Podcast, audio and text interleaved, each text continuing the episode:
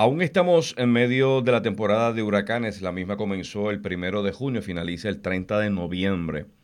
La experiencia del impacto de Irma y María puso en relieve un, un proceso que en un momento determinado, ahora con la pandemia eh, colectiva producto del COVID-19, generó en Puerto Rico el hecho de la gente pensar que pudiera Puerto Rico quedarse sin alimentos.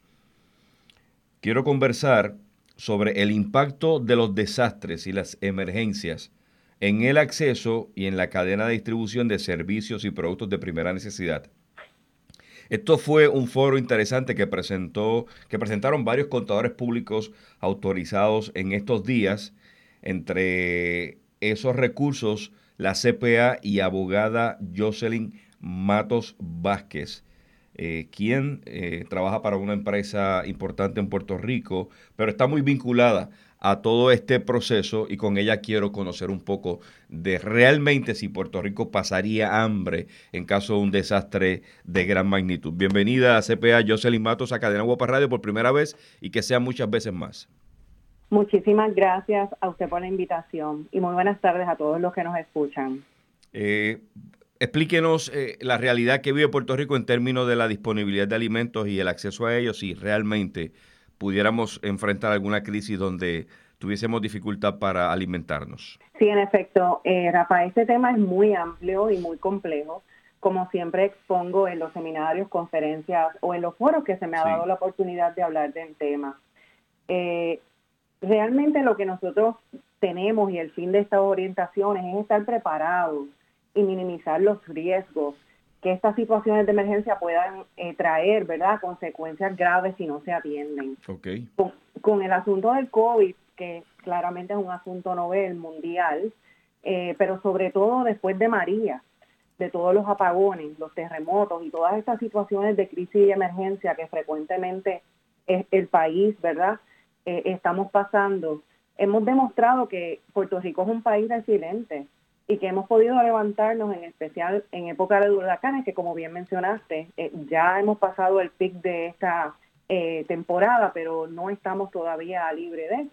Esperamos que este año no nos vuelvan a sorprender, pero por eso es que estos temas son tan importantes y nosotros fomentamos la preparación para evitar cualquier interrupción de suplidos, ya sea porque básicamente la mayoría de los productos se exportan a la isla o las compañías que producen en Puerto Rico pueden utilizar la materia prima que se exportan y sin esa materia prima tampoco podrían producir. tengo algunas preguntas ya en este de, esa primera introducción y explicación. Prácticamente lo que se consume en Puerto Rico en términos de alimentos que, lleva, que llevamos a casa, que lo compramos a través de los supermercados, de los mercados, viene fuera de Puerto Rico o se consume gran parte de lo producido aquí en el país? Bueno, hay una mezcla. Lo importante de esto es que la mayoría de ellos se exportan y lo que se produce en Puerto Rico, muchas de esas producciones necesitan materia prima que también se exporta. Y entonces, aunque podamos tener la capacidad de producir, debemos estar seguros de que tenemos, ¿verdad?, todo lo que nosotros conocemos como el raw material para poder producir esa materia prima necesaria para hacer las producciones. Eh, eso se ve mucho también en farmacéuticas, además de alimentos, pues productos de alta necesidad en épocas de emergencia. Lo que compramos en los supermercados no necesariamente son los supermercados quienes lo traen. Esos alimentos llegan a Puerto Rico a través de compañías exportadoras. Es correcto. Básicamente casi todo lo que se consume en Puerto Rico se atrae a través eh, de barcos o de barcazas. También se trae alguna carga aérea, pero honestamente es la mínima. Casi todo, ¿verdad? Son eh, a través de los muelles que se trae. También hay, como mencioné anteriormente, algunas grandes compañías que son grandes productores de ciertas eh, industrias, pero lo más importante es que ellos también tengan para poder hacer sus producciones locales tengan esas materias primas que ellos utilizan para poder suplir la necesidad de la demanda y la posible escasez y el aumento también que se ve en, en épocas de, huracanes y de emergencias de algunos productos en específico.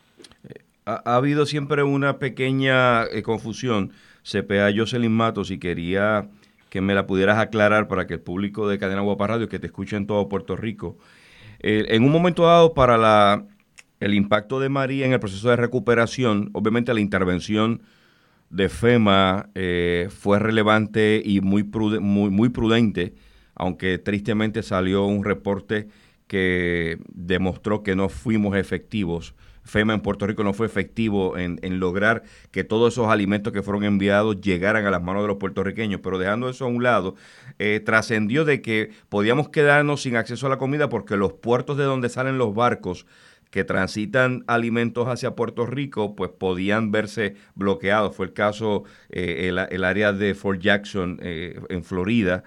Eh, ¿Realmente puede Puerto Rico quedarse sin alimentos ante un evento como María o un terremoto de mayor magnitud al que experimentamos al inicio del año 2020? Bueno, básicamente, ¿verdad? es un tema bien delicado y por eso es que nosotros hacemos eh, el esfuerzo para que todas las compañías, y esto aplica tanto a empresas privadas, pequeñas, grandes, para nuestro uso personal y para el gobierno. O sea, esto aplica básicamente para todo el mundo.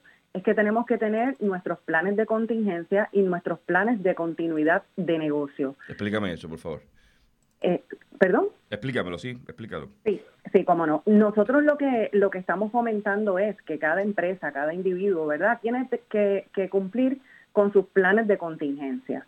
Me explico. Hasta en nuestros mismos hogares, ¿verdad? Nosotros sabemos que podemos ir al supermercado a comprar cualquier cosa, pero como usted bien mencionó, un terremoto no avisa, por lo menos en una tormenta o un huracán sabemos que en algunos meses en particular debemos estar preparados un terremoto no avisa. Así que la recomendación es que siempre debemos estar preparados con inventario de emergencia, productos perecederos. Ahí tenemos un problema, ¿verdad? Porque ahí quizás no podamos tener el nivel de inventario que nosotros quisiéramos porque se nos pierden. Se puede dañar.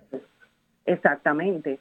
Pero en productos que, que tienen una fecha de expiración un poco más larga, eh, ¿verdad? Todos nos debemos preparar.